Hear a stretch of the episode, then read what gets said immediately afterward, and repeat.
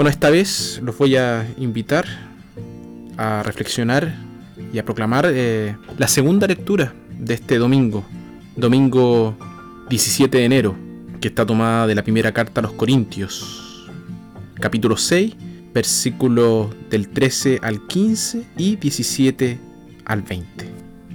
La comida es para el estómago y el estómago para la comida.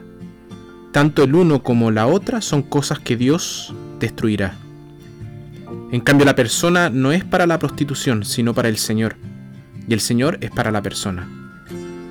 Y Dios, que resucitó al Señor, nos resucitará también a nosotros con su poder. ¿No saben que sus cuerpos son miembros de Cristo? ¿Puedo entonces tomar sus miembros a Cristo para ser los miembros de una prostituta? Ni pensarlo. En cambio, el que se une al Señor se hace un solo espíritu con Él. Huyan de las relaciones sexuales prohibidas.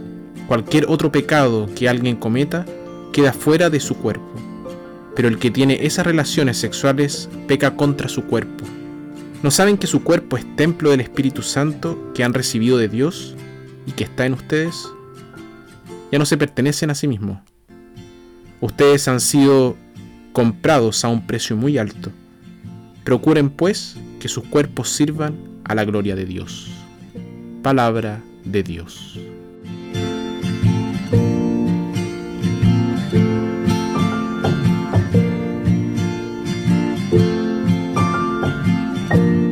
Ninguna religión se toma el cuerpo físico tan en serio como la religión cristiana. El cuerpo no es visto como un enemigo o como una prisión del espíritu.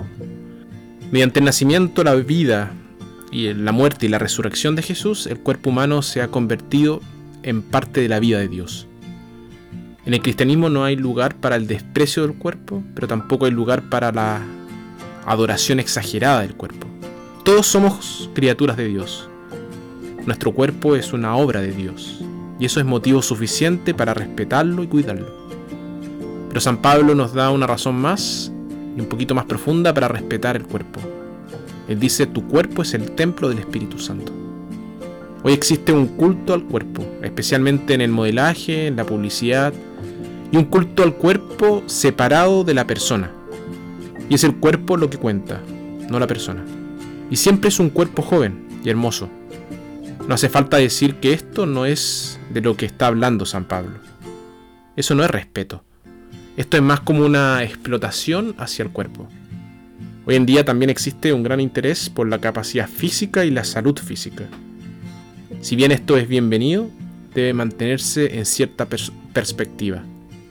El cuidado del cuerpo no debe resultar en descuido del alma. La salud corporal no debe buscarse a expensas de la salud del alma.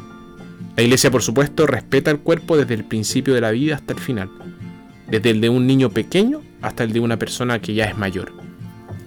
En el bautismo se vierte agua sobre el cuerpo del niño, el cuerpo también se, unge con aceite y no solamente una vez, sino dos veces, primero en el pecho y luego en la coronilla.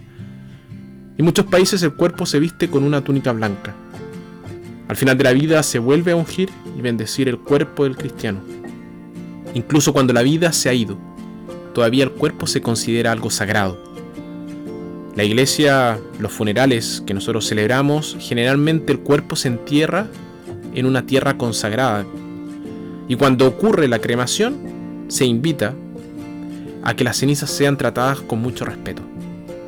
Y esto se debe a que la iglesia considera el cuerpo como un templo en el que habita el Espíritu Santo. Además, en la encarnación, Jesús tomó un cuerpo como el nuestro. Vivió, sufrió y murió en nuestra carne y resucitó entre los muertos y fue glorificado en nuestra propia carne. Y esta es otra razón para respetar el cuerpo, está destinado a la gloria eterna. Dios va a resucitar estos cuerpos mortales y lo hará semejante a los suyos en la gloria. También lo dice San Pablo. No mostramos respeto por nuestro cuerpo, por los pecados de la carne o por el exceso de indulgencia en la comida o la bebida. Tener más respeto por nuestro cuerpo va a contribuir en gran medida a reducir los problemas sociales con tantas adicciones que nos afectan. Una vez en un pequeño pueblo de Polonia había un niño que se quedó mirando a un gitano mientras bebía de un pozo en la plaza del pueblo. Después de beber, el hombre se quedó allí, mirándose al pozo, como si estuviera mirando a alguien. Era un hombre gigante, muy grande de estatura, pero tenía una cara bastante simpática. Así que el niño se le acercó y le preguntó, ¿quién vive allí? Y el gitano respondió, Dios. ¿Puedo verlo? respondió el niño. Seguro que puede, dijo el gitano.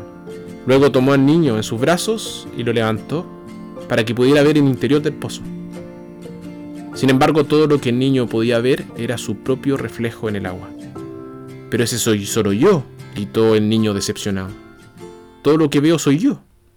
Ah, respondió el gitano, ahora sabes dónde vive Dios. Él vive en ti.